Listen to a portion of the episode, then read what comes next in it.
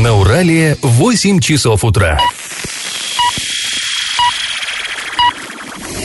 В эфире немного аналитическая, немного юмористическая и слегка музыкальная передача «Заварники» на радио «Шансон Орск». Для лиц старше 12 лет. Доброе утро, друзья! Вы слушаете радио «Шансон Орск». В эфире программа «Заварники». И ближайший час вы проведете с нами, ее ведущими Кристиной Комлевой и Павлом Лещенко. Сегодня мы с вами поговорим о давней проблеме, которая э, сильно обострилась в самое последнее время. Речь идет о больших сворах бродячих собак, которые буквально терроризируют жителей Орска, те жалуются нам. В общем, есть что обсудить. Если у вас есть какое-то свое мнение по этому э, вопросу, вы можете его высказать, сможете высказать в прямом эфире подключайтесь к обсуждению. Еще мы сообщим вам новые подробности по теме, которую обсуждали в прошлой программе. Это оптимизация системы здравоохранения Оренбургской области, кое-что новое там появилось. Помимо этого мы затронем много разных интересных новостей, но все новости будут чуть позже, сейчас по традиции старости. Пашины старости. И мы продолжаем рассказ о том, как в Орске у нас в довоенное время боролись местные власти а, с болезнью малярией. Ну, понятно, почему сейчас это актуально, сейчас другая болезнь.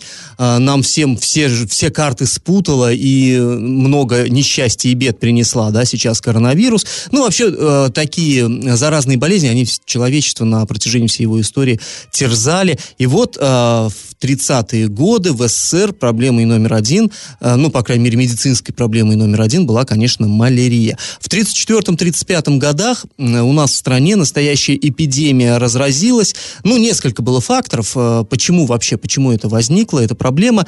Во-первых, э, было аномально жаркое лето в 1934 году, и вот эти самые э, комарики малярийные, они расплодились, ну, как-то немыслимо совершенно, и, соответственно, люди заражались. Во-вторых, индустриализация в стране была, да, то есть передвигались собирались громадные массы народа. Ну вот, допустим, у нас в Орске был-то крошечный городок, уездный, и вдруг тут сразу несколько промышленных гигантов стали строить. Сюда ехали на стройку люди с разных уголков Советского Союза и там из азиатских, да, стран, где вот этого маляри... жарких, где вот этот малярийный комар э, себя очень вольготно чувствовал. И вот это все, то есть, стало растаскиваться по стране, зараза. Ну и в-третьих, и, пожалуй, самый главный фактор, хинина не хватало. Хинин – это, ну, продукт, вы, наверное, знаете, да, из коры хинного дерева получается, а хинное дерево у нас в стране не растет. А, а тогда э, Советский Союз был под санкциями. Э, капиталистические страны были очень недовольны вот революцией, которая здесь произошла, были недовольны, ну, много какими действиями нашего советского руководства и э, запрещали, то есть запрещали э, торговать своим организациям Советским Союзом. Соответственно, хинин в страну просто не поступал, да точнее поступал, разумеется, но в очень малых количествах, недостаточных, и лечить больных было очень-очень сложно.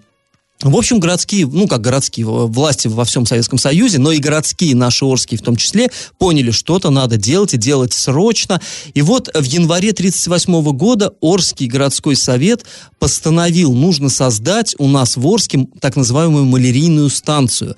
Ну, это э, были медики, не только медики, там разные специалисты, которые занимались э, контролем за ситуацией на территории Орского района. Вот что, в частности, говорилось в постановлении Орского городского совета. Орской малярийной станции. Необходимо начать работу по противомалярийным и гидротехническим мероприятиям не позднее 15 мая сего года и закончить ее до 15 декабря гидротехнические мероприятия, что же это такое интересно, да? Ну, все просто, это осушение болот. Э, то есть, вот я вам вчера, о, позавчера, извините, уже рассказывал, да, а, у нас было э, вокруг Орска множество-множество э, озер небольших, болотец, то есть вот Урал разливался по весне, потом уходила вода в русло, снова он мельчал, мелел, и оставались вот эти вот болотцы небольшие, в них великолепно размножались комары малярийные, и вот их надо было как-то засыпать. То есть все банально привозили самосвалами и подводами, тогда еще не так много было машин лошадиными, э, в телегах лошадиных привозили, заваливали землей, грунтом и так далее, и так далее, и так далее. Собственно, поэтому сейчас, э, в том числе, поэтому не так много сейчас у нас этих же озер и этих болот. А, а еще интересная была такая, знаете, так, такой метод – метод нефтевания применялся. То есть не все можно засыпать. Дождь прошел, лужи есть. Э, комару не надо много времени, чтобы там отложить э, яйца, да, чтобы личинки вылупились и э, продолжили заражать людей потом эти комары. Поэтому ходили по городу люди, специалисты с бутылочками керосина. У них были специальные формулы, по которым они высчитывали, сколько на такой-то объем воды необходимо капнуть капель э, керосина, чтобы э, личинки там погибли в этой луже. И они вот примерно применяя этот научный метод, они ходили, капали и таким образом истребляли э, вот э, личинок комаров и делали вот эту стоячую воду, ну, по крайней мере, относительно безвредной. О том, что еще орские власти делали, чтобы не допустить распространения заразы по Орскому району, я еще вам расскажу в следующем выпуске «Заварников» послезавтра. Ну, а сейчас наш традиционный конкурс. Вот я только что сказал, да, что вот эти люди ходили там и керосин подливали в лужи, и было у этих людей специальное официальное название. Скажите, как они назывались? Вариант 1 – дезинфекторы, Вариант 2 – терминаторы. Вариант 3 – бонификаторы. А, ответы присылайте нам на номер 8 903 390 40 40. А после небольшой паузы мы вернемся в эту студию и перейдем от старости к новостям. Галопом по Азиям Европам! Понедельник вечером на Гудроне в был сильный пожар. Там на улице Листопадной загорелся жилой барак на несколько жильцов. Очевидцы рассказывали, что возгорание с кровли перекинулось на внутреннее помещение. На месте работали несколько пожарных расчетов, и огонь спасатели тушили почти три часа.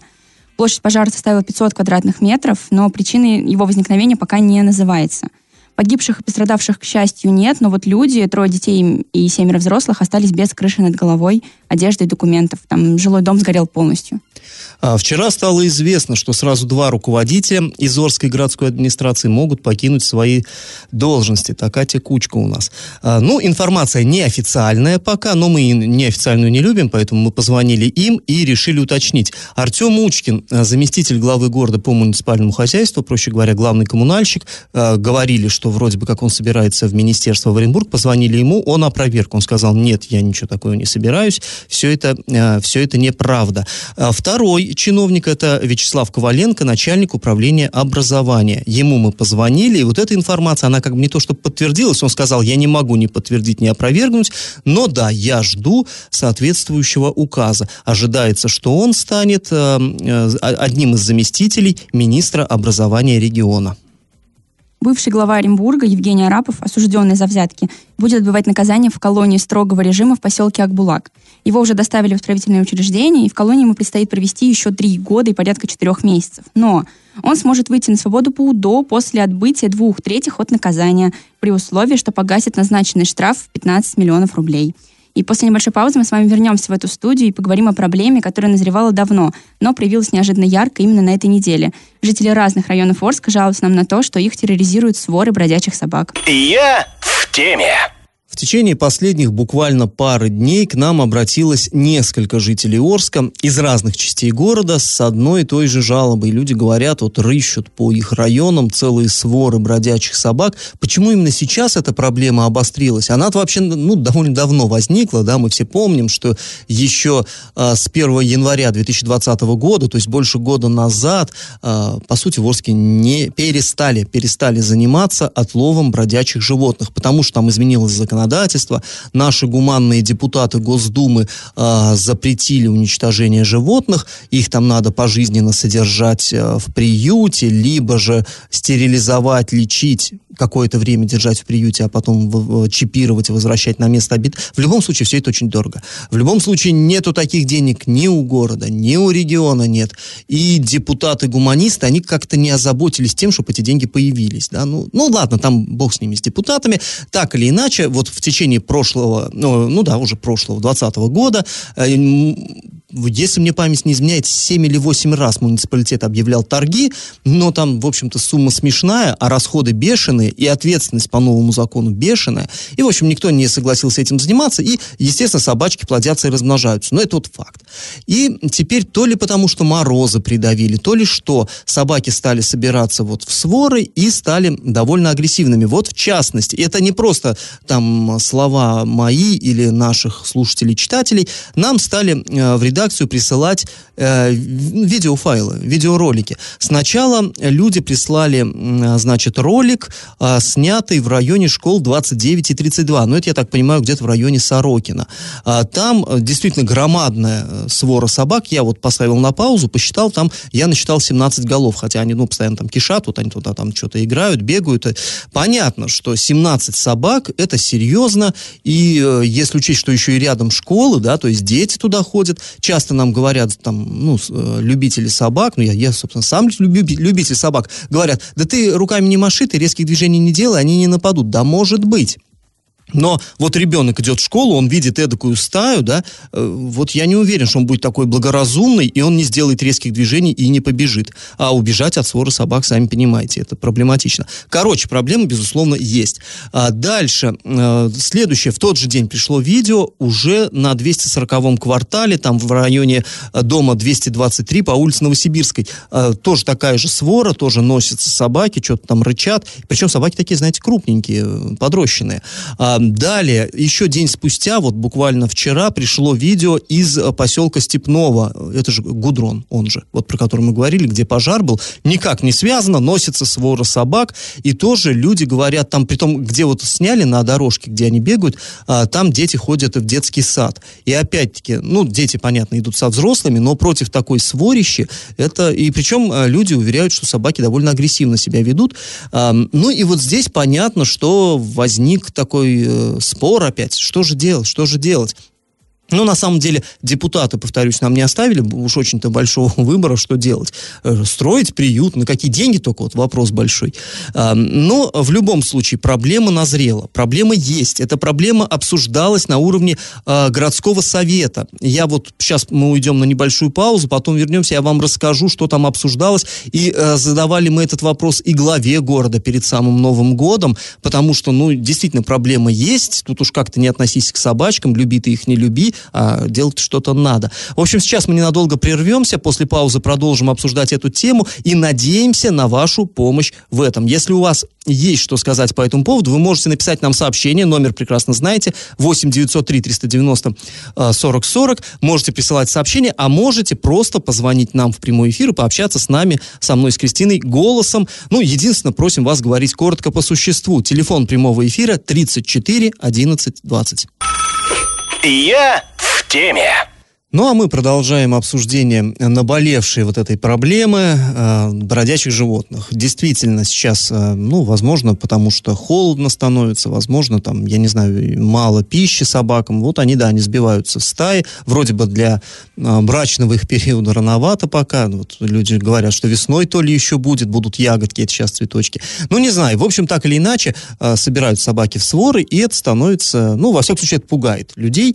Э, вот некоторые нам здесь сейчас пишут, пишут, что да ничего страшного, ни на кого пока не напали. Ну, на самом деле, я бы не был так уверен, что ни на кого не напали.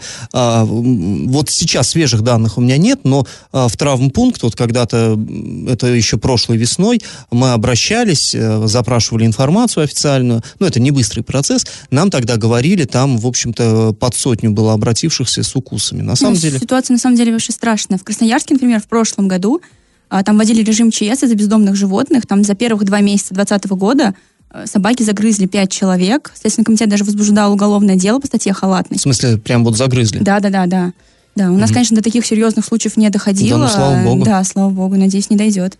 Ну, да, на самом деле, и э, тут тоже надо понимать, что дело не только в том, что они нападают или не нападают, э, еще и пугают. Ну, вот опять-таки, вот, вот дети идут в школу, там свора собак, да. У меня вот лично было, моего сына просто облаяли. Просто собаки, они, может, не хотели нападать, но ребенку что-то не объяснишь, он еще маленький тогда был. Вот окружили, облаяли, и он с тех пор собак вот побаивается, потому что ну, понятно, а, это ничего хорошего-то в этом нет, даже если они и не покусали. Плюс вот тоже, я помню, нам э, обращались к нам жители Орска, говорили там у них на глазах, а, и тоже дети смотрели, просто бежала свора собак, и тут кошка им дорогу перебегала, щелк-щелк зубами, и все, и вот, вот это все красоты, там, вот кишки по тротуару, то есть вот это все, э, ну, это тоже ненормально, безусловно. То есть э, как-то что-то с этим делать надо. При этом вот люди пишут, что да, отстрел это варварство. Ну, ну да, ну, да, согласен, да. Но что-то, тем не менее, вот и оставлять, пускать это на самотек нельзя, я считаю. При этом, а, ну вот мы разговаривали, я вам обещал, да, что э, расскажу, как с главой города Орска мы говорили перед самым Новым годом на итоговой пресс-конференции, э, спрашивали его, что же будет.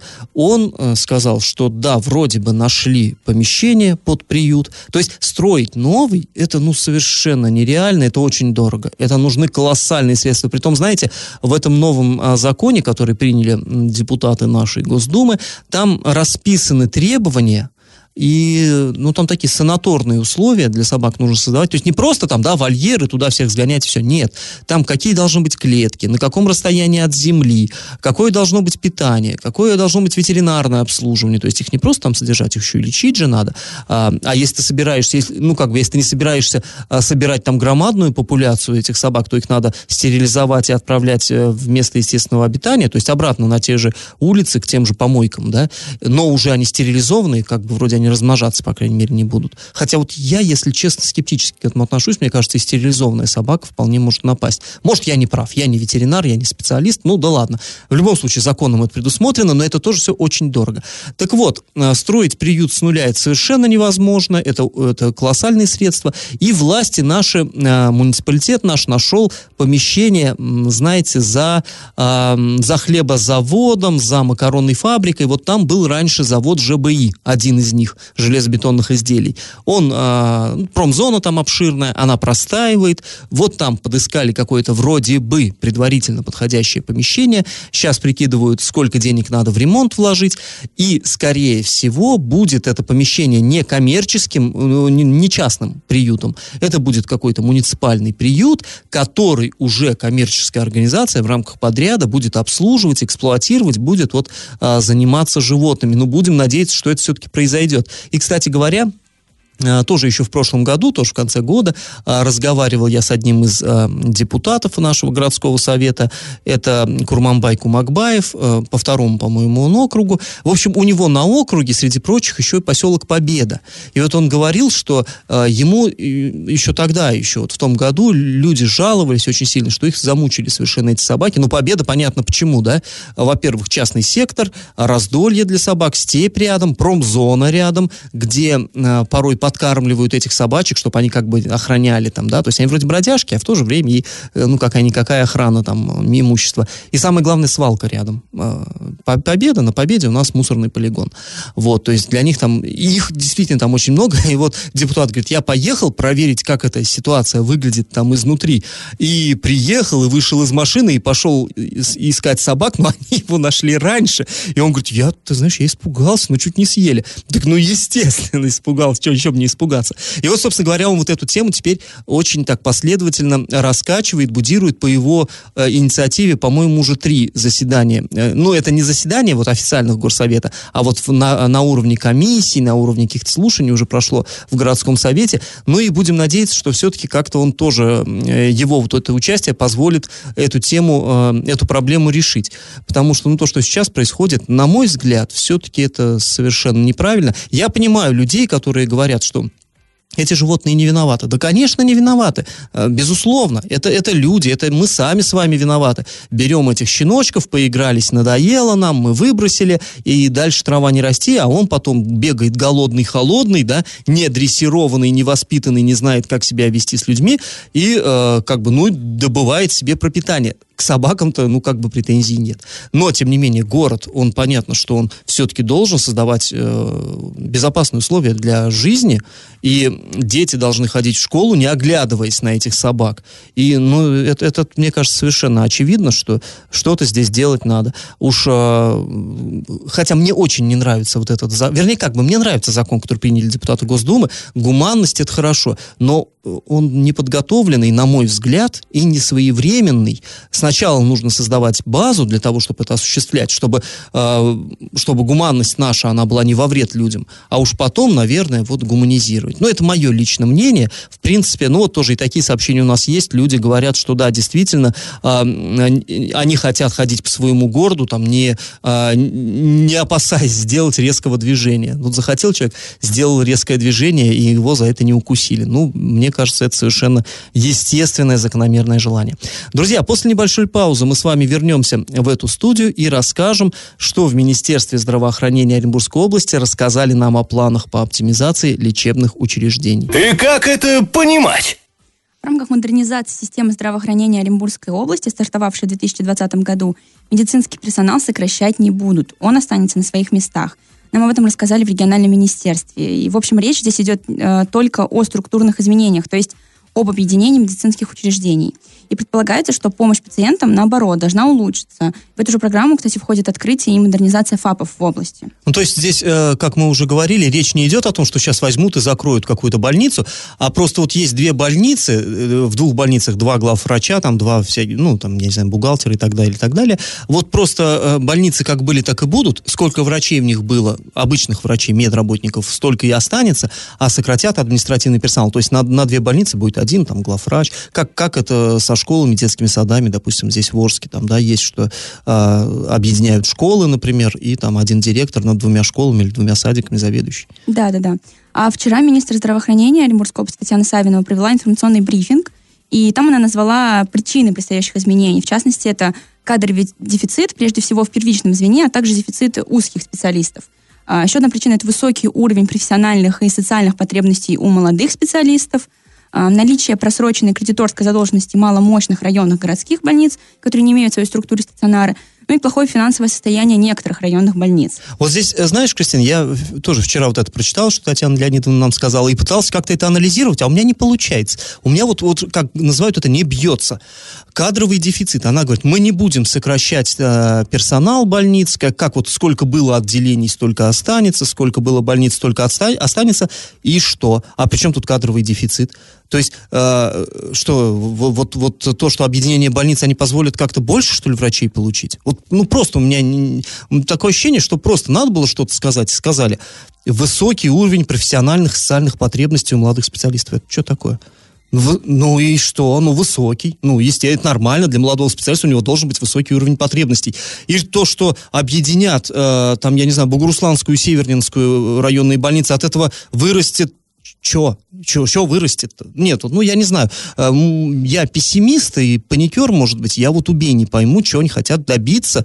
Э, ну, вернее, нет, я, я предполагаю, что они хотят добиться, но я не вижу вот именно как будут решаться путем объединения больниц вот эти перечисленные проблемы, ей-богу. Ну, по словам Татьяны Леонидовны, у медработников в ходе этого, этого процесса изменится лишь запись трудовой книжки то есть с указанием места новой работы. Все медработники сохранят свои места, а вот административный корпус э, тут ждут сокращения. И Савинова говорит, что списки будут готовы после 1 февраля. Спи списки э, сокращаемых административных да, да, да. работников. Угу. Нет, ну и, и опять-таки, ну вот изменится. Был э, врач-кардиолог, там, я не знаю, Энской больницы, будет врач-кардиолог Эмской больницы. И как это повысит качество-то обслуживания населения? Вот все равно. То есть оптимизация, да, а, это подразумевает собой улучшение работы. Что здесь улучшится? Непонятно. Вот мне лично совершенно непонятно. Ну, наверное, стоит сказать, что изменения коснутся конкретно Оренбурга, Орска, Бугуруслана, Солилецкого, Абдулинского, Яснинского городских кругов, а также Бугурусланского, Пономаревского, Матвеевского, Сорочинского, Красногвардейского, Акбулакского и Домбаровских, э, Домбаровского районов. Ну, много чего коснется. Да, конкретно по Орску. А у нас городская больница номер три в скором времени станет полностью гинекологической. В ее структуру, помимо уже имеющихся женских консультаций и роддома, войдут все женские консультации, которые сейчас относятся к горбольницам номер 4 и номер 5. В структуру горбольницы номер 4 теперь перейдет поликлиника, которая относится к горбольнице номер 3. А вот горбольницы 2 и 1 пока останутся без, без изменений. И Минздрав говорит, что это обусловлено большой протяженностью территории города. Что касается поликлиник, которые обслуживают детей, они теперь будут все относиться к горбольнице номер 5. Но здесь, то есть, э, завершится процесс, который, в принципе, уже начат. А, понятно, что у нас на базе больницы номер 3 открыт перинатальный центр, то есть, да, это гинекология, роддом, там, все, все, все логично, да, совершенно. То есть, они уже не будут распыляться, они не будут заниматься лечением э, взрослых пациентов, там, да, с какими-то там э, теми же кардиопроблемами, там, или, э, я не знаю, эндокринологическими и так далее. Они будут заниматься конкретно вот рождением детей, там, да, ну и сопутствующим всем. А, далее, больница номер 4, наоборот, снимет с третьей больницы вот ту нагрузку, которая сейчас есть, э, с бывшей Чкаловской больницы. Ну, а пятая горбольница, она и так детская, она на себя возьмет все вот эту всю работу. Ну, это, это как бы логично, это можно понять, и, как по мне, это все-таки, ну, здесь, здесь, здесь и, наверное, нету особенных проблем, хотя а, я вот общался уже с а, нашими медработниками орскими, они не в восторге от этих изменений, и я думаю, что об этом мы еще поговорим а, в будущих программах, но вот меня все-таки больше всего беспокоит именно вот эти районные больницы, которые будут укрупняться. Дело в том, что, ну вот я повторюсь, я уже говорил, а, когда Татьяна Леонидовна Савинова еще, наверное, не знала, вот как выговорить слово Оренбург-Орск, то есть не имела отношения к нашим городам, у нас же уже оптимизация была. И вот эти все речи, вот я, честно, я уж старый человек, поживший, я все это слышал. Я слышал, как Юрий Александрович Берг, наш губернатор, говорил, что вот больница такая-то, я уж не буду даже называть, я уже тоже много раз про это говорил, больница такая, мы кто закроет? Нет, не будем закрывать, это оптимизация. И сейчас камня на камне там не осталось. То есть, ну, просто жизненный опыт подсказывает, что когда начинают говорить про то, что качество обслуживание возрастет, надо просто немножечко подсократить, но не специалистов медицинского звена. Что вы, нет, конечно. Вообще администрацию будем сокращать. Ну, а к чему это приводит, вот просто, просто видно. Надеюсь, что я просто ошибаюсь и вот ною на пустом месте, но у меня какие-то очень мрачные предчувствия по поводу вот этой вот волны оптимизации, если честно. Друзья, сейчас мы прервемся, после небольшой паузы вернемся в эту студию и расскажем очередную новость дна. На этот раз не криминальную, а политическую. Новость дна. У нас, знаете, такая политическая новость дна сегодня. Депутата Орского городского совета удалили из рабочего чата э, в мессенджере Viber. Ну, вроде смешно, вроде вот, да, вот тут вспоминает сразу покинула чат, и вот это все вроде забавно. В общем, ситуация какая? Это он сам к нам обратился и пожаловался, что э, даже нету, нету свободы слова нигде. А, в общем, суть в чем? Э, городской совет создал чат, чатик рабочий, но это удобно на самом деле, то есть в этом чате он не официально официальный абсолютно. Там 25 депутатов, администратор. А, значит, они э, туда присылали ну, какие-то объявления о том, что следующее заседание состоится тогда-то. Да? А, там э, кого-то с днем рождения поздравляли. Ну, то есть вот такая совершенно нормальная корпоративная болталочка. И э, использовали ее э, с удовольствием депутаты, а потом депутат Виталий Амельченко, он представляет у нас э, Коммунистическую партию Российской Федерации в городском совете, он э, туда сбросил, в общем, ролик э, с выступлением Зюганова по поводу пенсионного возраста. Коллеги по чату не оценили и ему написали, ну, хватит спамить, не надо нам тут засорять чат вот, тем, что не имеет отношения там, к, к нашей работе. Он сказал, ну, хорошо, да, не имеет пенсионный возраст, это не наш совершенно уровень, но вот глядите, на площади Комсомольской э, горка там с выбоиной, да, и дети скатываются и отбивают э, копчики. Вот. Ну, и как бы это же уже ведь наше, ведь, да? И тут он не удержался и добавил, а я бы с этой, с этой горки скатил бы всю Единую Россию.